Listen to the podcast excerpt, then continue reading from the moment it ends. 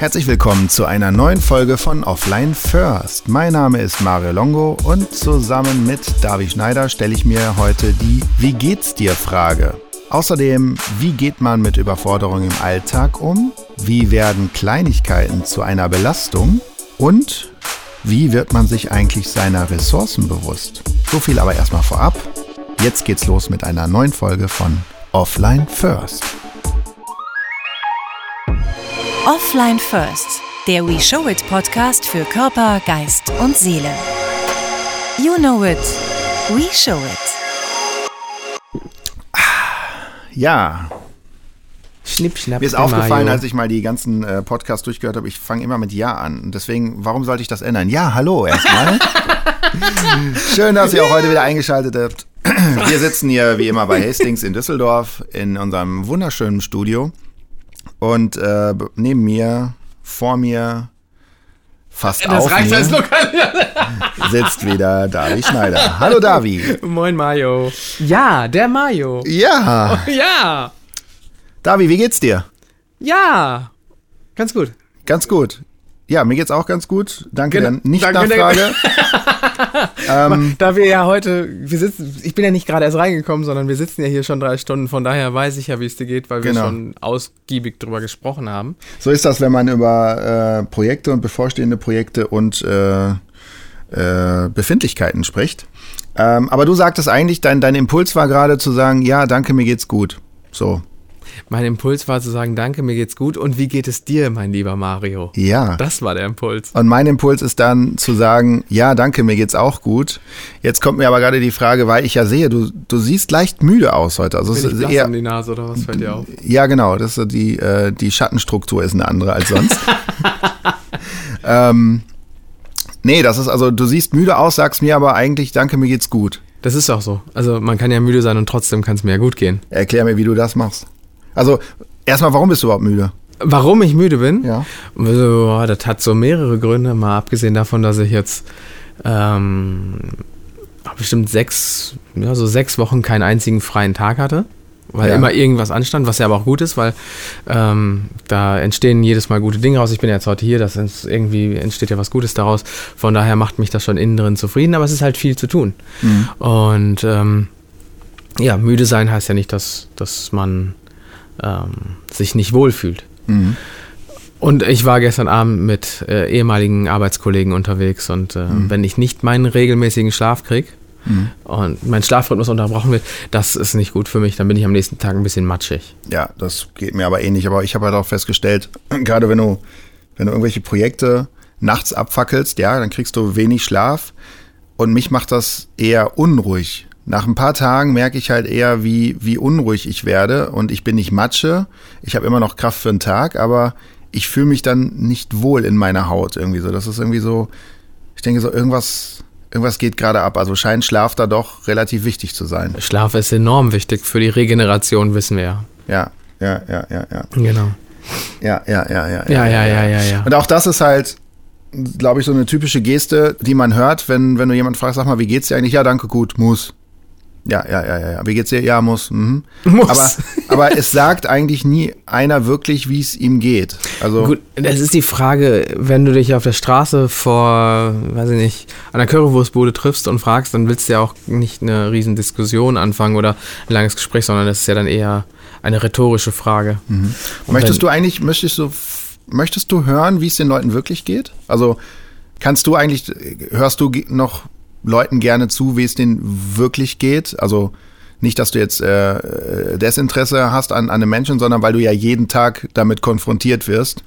Und neben, ja, ich fühle mich unruhig, ich habe Stress, kommt da meistens auf, glaube ich, vielleicht auch meine Lebensgeschichte, wo du sagst, okay, es reicht jetzt auch. Also ich muss jetzt nicht wirklich vom Kindergarten bis heute alles hören. Es gibt ja so Menschen. Da würde ich zwei Modi unterscheiden. Das eine ist der Modus, ich spreche mit Menschen und frage, wie geht's dir, weil ich es wissen muss für eine Medizi medizinische Diagnose oder für eine, für eine Zielgebung oder so. Da, da muss ich bestimmte Dinge wissen. Darun, dazu gehört dann auch, wie geht's dir jetzt und wie geht's dir genau? Wie war es nach dem letzten Mal? Was hat sich verändert? Und wenn sie dann anfangen mit äh, meine Geburt, dann ist das nicht mehr zielführend. Anders ist das, wenn ich diese Sachen erfasst habe, dann einen Behandlungsplan erstellt habe und sie fangen dann an zu plaudern, dann interessiert mich auch durchaus äh, mehr von diesen Menschen. Und die erzählen dann sehr viel über alles Mögliche. Und das finde ich manchmal ganz interessant. Manchmal gibt es so, so äh, Sätze, die sie bringen, die ich dann wieder abspeichere und benutzen kann für oder für, für meine für die Komplementierung des Bildes von der Person. Also von daher, ja, es interessiert mich eigentlich immer. Hm, was ist so ein, so ein, so ein Standardsatz, den du am häufigsten hörst? Wenn ich frage, wie geht's dir? Ja, gut. Und sage ich, was heißt denn gut? Ja, gut, halt. Gut halt. Und damit kann ich halt nicht. So undefiniert. Ich, ja, gut ist nichts sagen. Also mhm. manche sagen, mir geht's gut, aber das und das und das und das ist noch. Manche sagen, es ist gut, aber dann hat, ist es quasi, ist das Problem schon gelöst. Aber ist das nicht dann auch, dass die Person in einem, in einem anderen Modus ist? Also du fragst halt, wie geht's dir? Okay, mir geht's gut. Ja, gesundheitlich, ich habe kein, ich hab kein Bein gebrochen, kein Schnupfen. Es ist natürlich eine Konditionierung, wenn du irgendwo reinkommst und jemand fragt, wie geht's dir, dann spulst du erstmal einen oberflächlichen Satz ab. Mhm. Und ähm, die Aufgabe von uns Therapeuten ist es dann, die Kurve zu kriegen und sie dann dahin zu bringen, dass sie es jetzt wirklich erzählen können. Ja. Also, genau. Das, da hast du recht, das ist ein anderer Modus dann. Ich habe ich hab das persönlich ja auch manchmal. Ich wach morgens auf und dann gehen mir direkt so ein paar Sachen durch den Kopf. Dann denkst du so, okay, jetzt ist irgendwie, weiß ich nicht, 7 Uhr. Du musst jetzt halt das und das machen, weil das und das folgt dann als nächstes. Dann hast du ein Meeting dann und was weiß ich irgendwie was. Und dann fällt dir ein, oh Gott, ich muss ja noch hier eine Rechnung bezahlen. Du musst ja noch hier, äh, keine Ahnung, das musst du noch erledigen, das musst du noch erledigen. Das heißt, du wachst morgens auf und es kommen direkt irgendwie so fünf, sechs, sieben Problemfälle die dann schon denken so, ach, eigentlich kannst du auch liegen bleiben und die Decke über den Kopf ziehen. So, also man fühlt sich dann unwohl schon beim, beim Aufstehen. Und das sind zum Beispiel so Tage, wenn mich da jemand fragt, wie geht's dir, dann fällt es mir schwer zu sagen, ja, danke, mir geht's gut, obwohl es mir eigentlich gut geht. Das wäre aber gelogen, weil mich beschäftigen irgendwelche Sachen im Kopf. Dann habe auch ich den Drang, dann zu sagen, ja, eigentlich geht's mir ganz gut, aber mir ist heute Morgen aufgefallen, ich muss ja noch das machen und das machen und das machen und ja, werde dann sehr bedeutungsschwanger. Was, was irgendwie äh, mein, meine, meine inneren äh, Kopfkino-Vorstellungen äh, irgendwie angeht. Da frage ich mich manchmal, Kinder haben das ja nicht so, dass ich auch an meinem Sohn, wenn der morgens aufwacht, egal was am Vortag war, der steht mit einem Reset auf und für den ist das erstes so, geil, neuer Tag, ich habe meine Guckzeit am Fernseher ist wieder bei null. Ich kann, ich kann wieder die Playstation anschmeißen, ich kann mit der Switch spielen. Ähm, Papa hat gestern mit mir gebastelt, auch das Konto ist wieder auf null. Das heißt, der wird heute auch acht Stunden mit mir Lego bauen, 20 Stunden äh, basteln und 37 Stunden äh, wird er mit mir, äh, keine Ahnung, äh, kämpfen. Ähm, das heißt, ja, der Tag hat nur 24 Stunden und davon sind wir auch nur, weiß ich nicht, zwölf. 16 auf dem Bein. Also, aber für Kinder ist das halt so, neuer Tag, neues Glück. Geht uns das irgendwie verloren beim Erwachsenwerden? Was meinst du? Da bin ich ziemlich sicher, dass Kinder sind halt unbeschwerter, ne? Die müssen halt noch keine Stromrechnung bezahlen. Ähm, die haben noch die, all die Sachen nicht, ne? Das übernimmst du ja in dem Moment. Von daher glaube ich, dass das zum Erwachsensein da und zum Verantwortungsbewusstsein gehört, dass man sich um manche Sachen Gedanken macht. Wenn du einfach nur in den Tag reinlebst, dann ist, hat der Tag ja auch aus meiner Sicht nicht viel Struktur. Und somit ähm, erreichst du auch bestimmte Ziele nicht, weil um ein Ziel zu erreichen, musst du dir ja bestimmte Gedankenkonstrukte machen, um zu dem Ziel zu gelangen. Also so Wurst-Käse-Szenarios. I don't know what you mean. Worst Case. Ja, aber zurück zur Frage. Ähm, ja. Wurst-Käse-Szenario, was man sich steckt, um, äh, um halt zu überleben, oder? Nee, du, ein Kind weiß, wenn es aufsteht, Essen ist um 12. Und wenn du weißt, Essen ist um 12, weißt du, du musst um 10.30 Uhr in den Supermarkt fahren, Sachen kaufen, kochen, dir hinstellen. Das ist ja ein ganz anderer Planungs mhm. Planungsbedarf. Aber warum wirft mich das so aus, aus, der, aus der Bahn und fühle mich dann nicht trotzdem wohl? Warum versetzt mich das in so. Wenn es einen Reiz von außen gibt? Wird der erstmal von uns bewertet. Und diese Bewertung wird abgeglichen mit einer Analyse der eigenen Ressourcen. Mhm. Wenn man kein wirkliches Gefühl für die eigenen Ressourcen hat, erscheinen Dinge anstrengender. Und eigentlich wären viel mehr Ressourcen da. Eigentlich ist mal eben in den Supermarkt fahren, einkaufen und so weiter kein großes Ding. Wenn man daraus aber ein großes Ding macht, wirkt es wie eine riesen Mammutaufgabe und dann liegt man morgens im Bett und denkt sich, ach scheiße, ich muss noch einkaufen. Mhm. Wenn du es realistisch siehst, ist es nur ins Auto setzen, hinfahren, Geld auf den Tisch legen, Sachen mitnehmen, zurückkommen. Fertig. Klar kostet das Zeit und so, aber ja, in der, wo es Handys gibt, könnte man ja theoretisch dabei auch noch ein paar Sachen erledigen und so. Ich glaube, das ist ein, eine Missinterpretation der eigenen Leistungsfähigkeit. Mhm. Ist ja auch eine Verkettung. Jetzt, wo du gerade gesagt hast, Geld auf den Tisch legen, ist ja dann auch wieder die nächste Abzweigung, dass man denkt so, okay, ich muss jetzt einkaufen. Geld auf den Tisch legen, habe ich gerade Geld, ja oder nein? Das heißt, unabhängig davon, dass ich funktionieren muss, um Essen um 12 Uhr auf dem Tisch zu haben, ich muss auch schon wieder Geld ausgeben. Ah, wie kann ich denn das Geld noch verdienen? Und da kommt man vielleicht in so einen Strudel oder irgendwie sowas so, ne? Selbstverständlich kann das ein ähm, Ding sein. Gerade wenn, wenn vielleicht noch außer der Reihe Aufgaben und Ausgaben auf einen warten, wo man jetzt tatsächlich mit seinen Ressourcen, also mit den finanziellen Ressourcen ans Limit kommt, das, dann sind natürlich andere Dinge wieder schwierig. Was können so andere Ressourcen sein, weil du gerade auch meintest, so, äh, ja, ich steige ins Auto, äh, fahre darüber und welche Ressourcen brauche ich dafür? Neben den monetären Ressourcen brauchst du die Zeitressource, also du musst die Zeit dafür haben, also das heißt woanders was abknapsen. Ähm, und du musst natürlich auch die intrinsische Ressource haben, zu sagen, ich habe da genug Energie, also eigene Energie in Anführungszeichen mhm. für, um das zu tun. Mhm. Wenn du dich total schlapp krank fühlst, hast gerade ein Coronavirus und kannst dich kaum bewegen, dann hast du die Ressource nicht. Mhm. Das ist klar. Aber wenn du den Coronavirus nicht gerade hast, weil du eine Kreuzfahrt hinter dir hattest, ähm, sollte das kein Thema sein. Mhm. Dann geht es, glaube ich, einfach darum, dass man sich nicht in der Lage fühlt. Und mhm. das Fühlen ist das Wichtige. Weil man ist theoretisch in der Lage. Mhm. Ja, für manche bedeutet das ja quasi, dass in dem Moment, wenn du weißt, du hast das vor dir, du bist gerade nicht in der besten Konstitution, fällt dir dann quasi auch eine Fokussierung aller weiteren Aufgaben irgendwie schwer, weil du die ganze Zeit irgendwie daran denkst, oh, ich muss das jetzt irgendwie gebacken kriegen. Ähm, und das, das kann ja dann auch schon mal den ganzen Tagesablauf irgendwie killen. So, wie geht man damit um? Macht man dann, okay, man nimmt sich Step by Step solche Aufgaben oder versucht man sich irgendwie aus diesem Gedankenkarussell rauszuziehen? Bewerte ich dann irgendwie anders? Bewerte ich neu? Mache ich eine Zweitbewertung? Eine Zweitbewertung sollte immer irgendwann erfolgen. Und das nennt man ja dann Reflexion.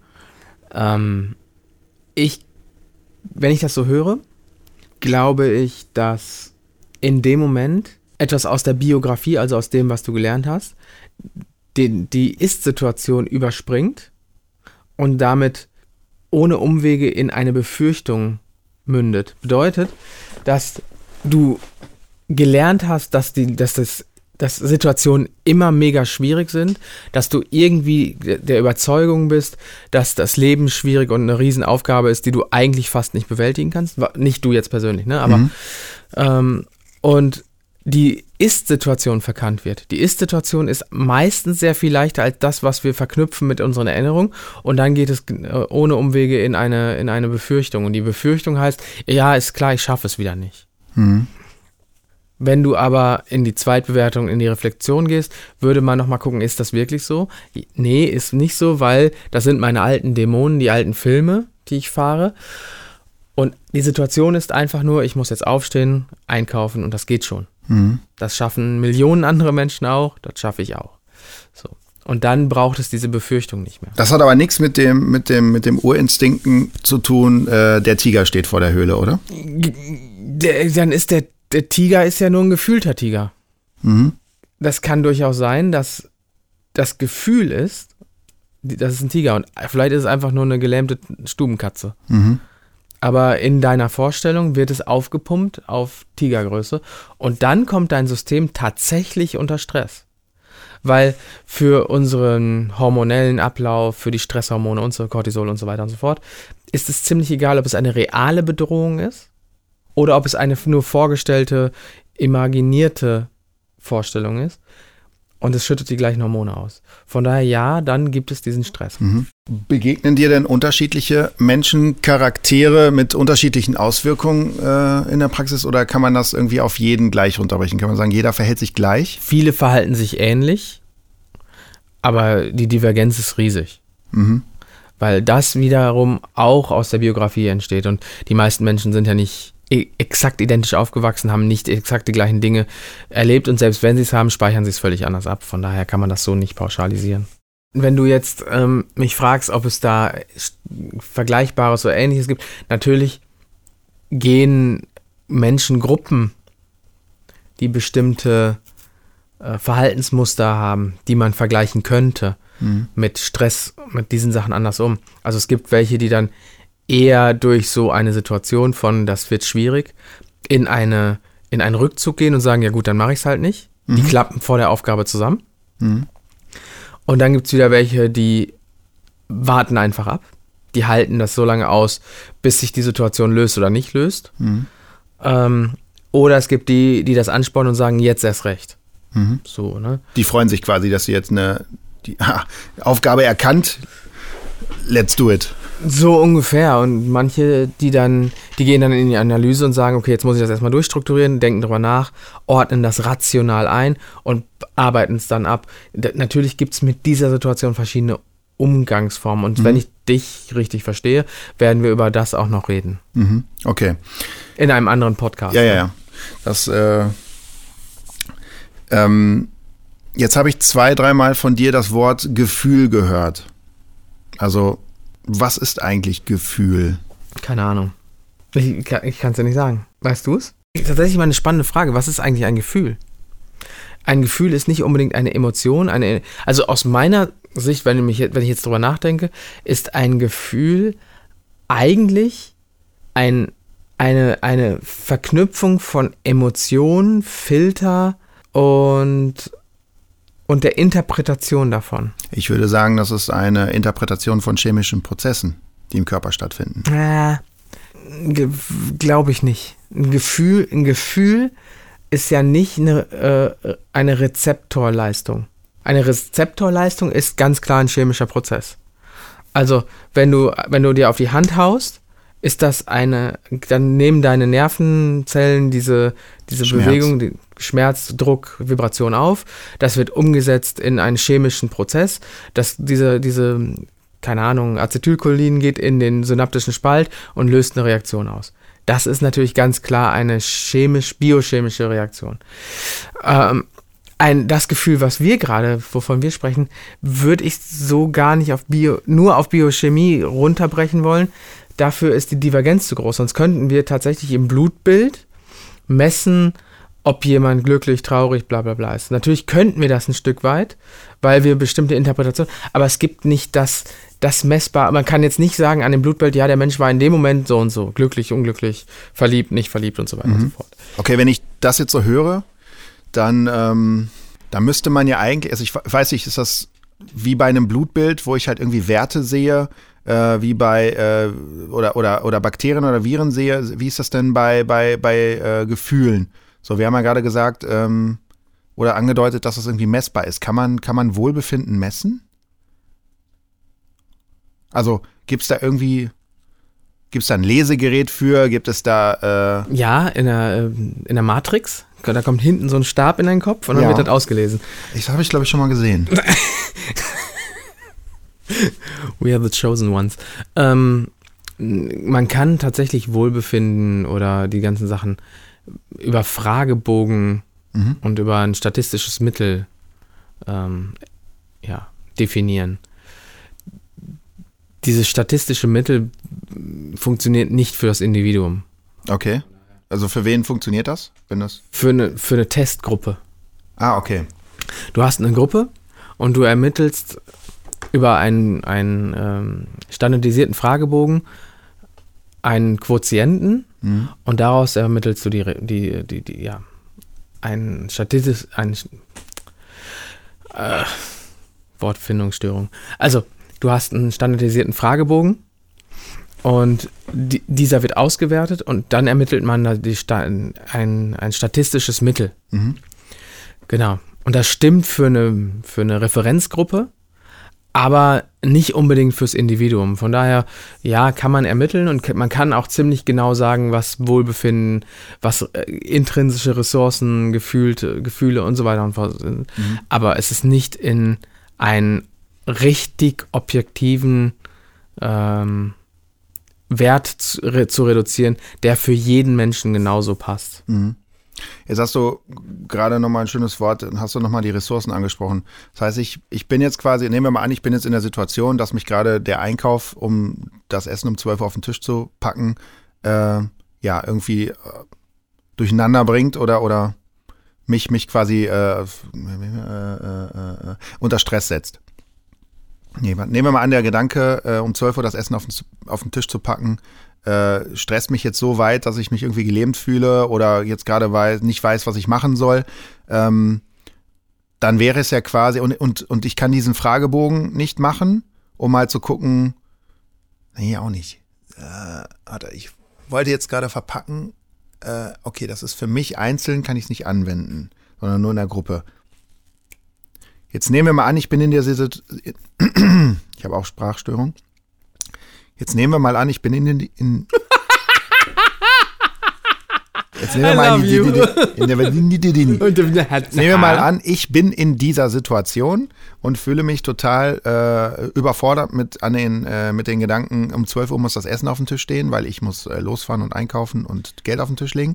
Ähm, da muss ich jetzt halt gucken, okay, was ist es dann halt? Fühle ich mich deswegen unwohl? Das kann ich jetzt aber nicht messen, wie ich gerade gelernt habe, weil das nicht für einen äh, einzelnen Menschen äh, gilt. Was mache ich in der Situation? Gehe ich dann einfach zur Seite? In der, wenn ich diese, dieses Beispiel aufgreife, mhm. dann ist ja Einkaufen, ist ja, steht ja stellvertretend für ganz viele andere Sachen. Mhm. So. Die meisten von den Patienten, mit denen ich spreche, ist es, geht es nicht darum, dass es tatsächlich das Einkaufen ist, sondern es ist das Konglomerat an allem. Mhm. Und sie sind mit der Anforderung an, de, der gefühlten Anforderung an sie im Alltag überfordert. Mhm. Also weil das verlangt wird von dir, dass du einkaufen gehst. Und noch vieles mehr. Mhm. Und diese Summe aus all den Anforderungen des Tages, die überfordert sie. Und damit wächst das Gefühl, ich schaffe all die Dinge nicht. Und dieses generalisierte Gefühl, ich schaffe alles nicht, wird dann wieder übertragen auf das Einzelne. Und wenn man sich dann wieder klar macht, dass es nur Einkaufen ist und dass es ein bisschen Planung, Koordination und Analyse braucht, dann weiß man eigentlich, dass man die intrinsischen oder die eigenen Ressourcen dafür hat, dass man da hinfährt und einkauft. Wenn man aber wie ein Ochs vorm Berg steht, dann ist es einfach nur ein Riesenberg.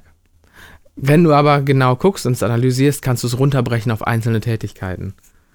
Beantwortet das ein Stück weit deine Frage? Das beantwortet meine Frage, ja, und wirft aber auch die, direkt die nächste Frage auf. Das ist ja dann gerade für, für Partnerschaften, also wenn du in irgendeiner Bindung steckst, ist es ja auch eine große Herausforderung für den Partner, der dann einfach nur mit dem Kopf schüttelt, daneben steht und sagt so, Alter, willst du mich verarschen? Du sollst jetzt nur einkaufen gehen und für dich ist das schon ein Problem.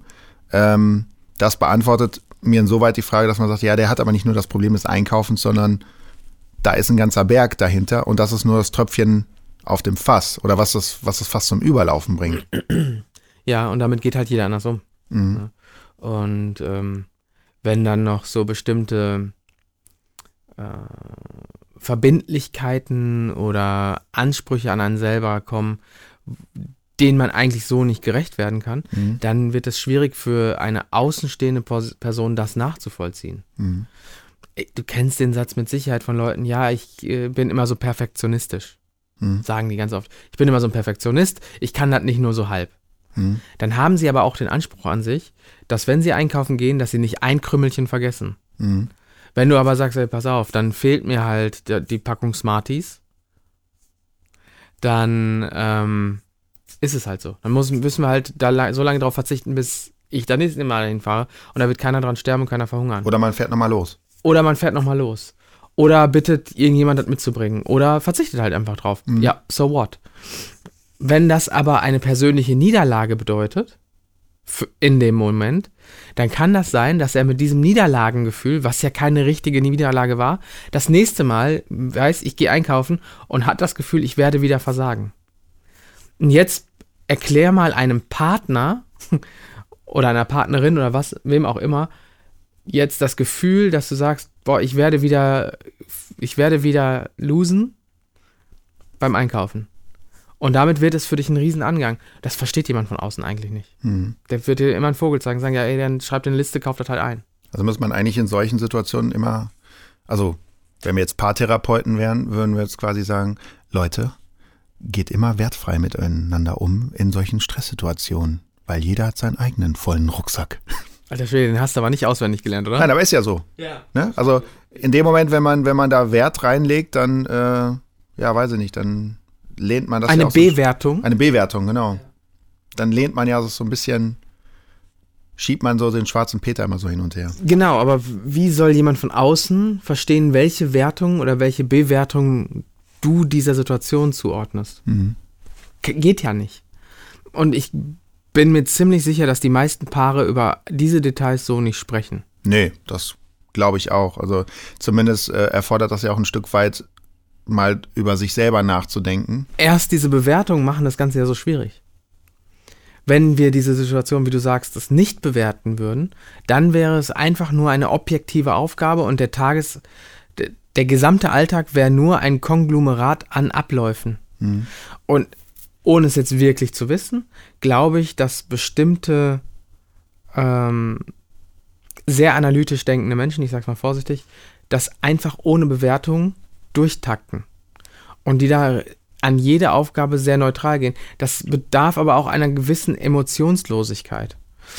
Wenn sie diese Emotionslosigkeit ein Stück weit trennen können von ihrem normalen Alltag, perfekt. Wenn sie aber an alles so emotionslos rangehen, dann ist es wieder schwierig, äh, in anderen Dingen empathisch zu sein. Von daher braucht es so eine Mitte. Aber ein Computer, ein Mr. Data, würde es einfach nur abarbeiten. Und manchmal braucht es das. Das ist das Beispiel, was, was du schon mal gebracht hast bei einem Kurs. Ähm, ein äh, Rettungsassistent oder ein Re Sanitäter, der muss emotionslos und analytisch vorgehen. Wenn es einen großen Autounfall gab mit mehreren Verletzten, muss es strukturiert werden, es muss analysiert werden und es muss einfach nur abgearbeitet werden. Nach Dringlichkeit und Prioritäten. Da kann man nicht Emotionen, ne, emotional rangehen. Ganz wichtig, zum Beispiel bei Prüfungen. Mhm. Prüfungen bieten eine riesen Projektionsfläche. Und manchmal muss man einfach nur genug lernen und hingehen und einfach nur abliefern. Alles andere sind Illusionen, Konstruktionen unseres Gehirns und gehst du hin, rockst es einfach runter, gibst dann mit, passiert eigentlich nichts. Das hat diese Angst vorm Versagen halt, ne? Klaro. Weil du, es ist dann die Angst vor dem Versagen, was passiert, wenn ich versage? Was ist dann? Was ist dann? Was ist dann? Was ist da? Genau. Und ein Stück weit bei einer Prüfung musst du dir deiner Ressourcen bewusst sein. Hast du die Ressourcen nicht aufgefüllt und hast nicht genug gelernt, dann natürlich scheiße. Dann müsste man aber realistisch die Ressourcen beurteilen und sagen, ja, ich habe gelernt, reicht nicht, ich mache die Prüfung später, wenn das möglich ist. Ansonsten hast du genug gelernt, weißt alles, kann dir in der Prüfung ja nichts passieren. Objektiv ist das so. Das war jetzt quasi ein, ein Beispiel auf eine Prüfung bezogen. Da weiß ich ja, okay, ich muss lernen, ich muss äh, den Inhalt in mein Köpflein reinstopfen, dann kann ich die Prüfung. Äh, ne? Jetzt habe ich aber die Situation äh, Alltag bewältigen. Ich habe die Situation äh, einkaufen gehen. Ich habe die Situation meinem Chef gefallen. Das muss ja irgendwie gucken, welch sind ja nicht immer nur die Ressourcen lernen, sondern wie werde ich mir meiner Ressourcen bewusst? Eigentlich, indem man sich damit beschäftigt, wie groß ist die Aufgabe tatsächlich? Wie viel Aufwand muss ich betreiben, um eine Aufgabe zu erledigen? Und ist dieser Aufwand von mir realistisch eingeschätzt? Mhm. Oder springen da Dinge mit rein, die aus Erfahrung herrühren, wie vorhin gesagt. Ähm, je objektiver und mit je weniger Emotionen ich eine Situation bewerte, desto eher kann ich schauen, welche Ressourcen braucht man und wie viel habe ich davon. In der Regel hat man genug. Es sei denn, du bist tatsächlich krank, du hast eine, eine schwere Erkrankung, die dich daran hindert. So, das ist keine Frage. Und auch da kann man schauen, was braucht es, damit ich das tun kann. Genau. Und um realistisch seine äh, Ressourcen wahrzunehmen, braucht es, glaube ich, sowas wie eine Reflexion. Vielleicht muss man das in einem Gespräch mal herausfinden, ähm, mit einem erfahrenen Therapeuten zum Beispiel, ähm, wenn man das nicht selber kann. Oder eben über einfach über die Erfahrung, dass du etwas tust und merkst, du kannst es. Ähm, klassische Verhaltenstherapie. Mhm. Oder halt einfach mal mit einem Zettel und einem Stift. Ich meine, ich möchte jetzt nicht die, die schreckliche To-Do-Liste hier aufführen, weil da steckt ja auch das Wörtchen Tod drin. Man kann sich auch zu Tode planen. Aber halt einfach, äh, wenn man sich überfordert fühlt, ganz sachlich aufschreiben, was möchte ich machen? Ich möchte einkaufen gehen, was brauche ich dafür? Runterschreiben.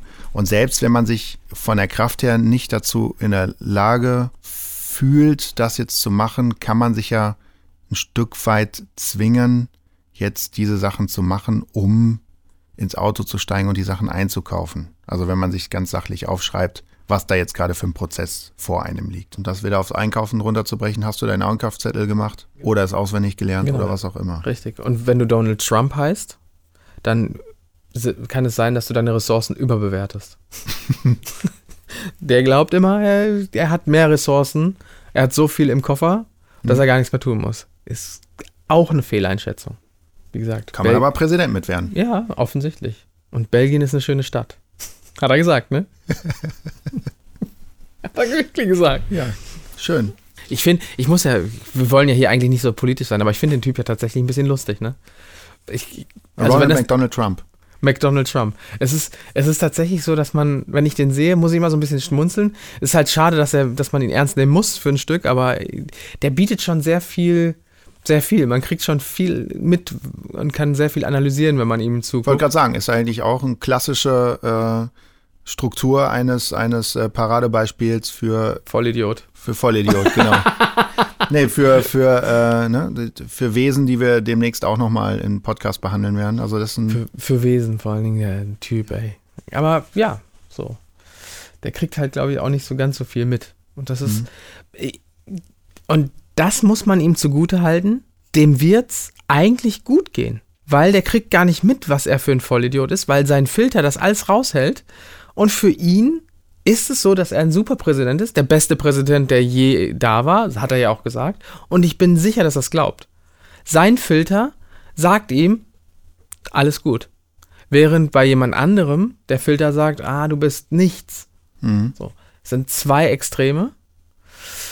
Und bei Donald Trump glaube ich auch, dass diese Selbstsicherheit, die er hat, ohne die Ressource dafür zu haben, weil ich glaube nicht, dass er sehr, er ist irgendwie pfiffig, aber er ist jetzt bestimmt nicht so gewieft und intelligent wie andere. Ähm, kann man Präsident werden, weil man eben mit seiner eigenen Überzeugung die anderen überzeugt. Also wenn du jetzt als Standardamerikaner dem zuhörst, dann glaubst du dem erstmal, weil du, glaube ich, nicht auf dem Schirm hast, dass jemand so eine Selbstverkennung haben kann in die Richtung. Unfassbar. Ja. Hey Melania, make Wohlbefinden great again. No brain, no pain. ja, ja, schöner Schlusssatz. Da sind wir auch schon beim Ende der heutigen Folge, weil äh, ja, es gibt noch ein, zwei, äh, glaube ich, Seitenstraßen, die wir auf diesem Thema befahren können, aber das behandeln wir lieber äh, einzeln. Ähm, ja, vielen Dank, dass du äh, wieder dabei warst. Vielen Dank, dass ich hier sein durfte, ähm, MC Mario. Yes. Wenn euch da draußen das Ganze gefallen hat, dann äh, folgt uns doch auf den bekannten Podcast-Kanälen wie Spotify, Soundcloud, iTunes und vielleicht gibt es ja demnächst noch welche, die ich noch nicht auf dem Schirm habe. Gut, in dem Sinne, bis bald. Offline First, der We Show It Podcast für Körper, Geist und Seele. You know it. We show it.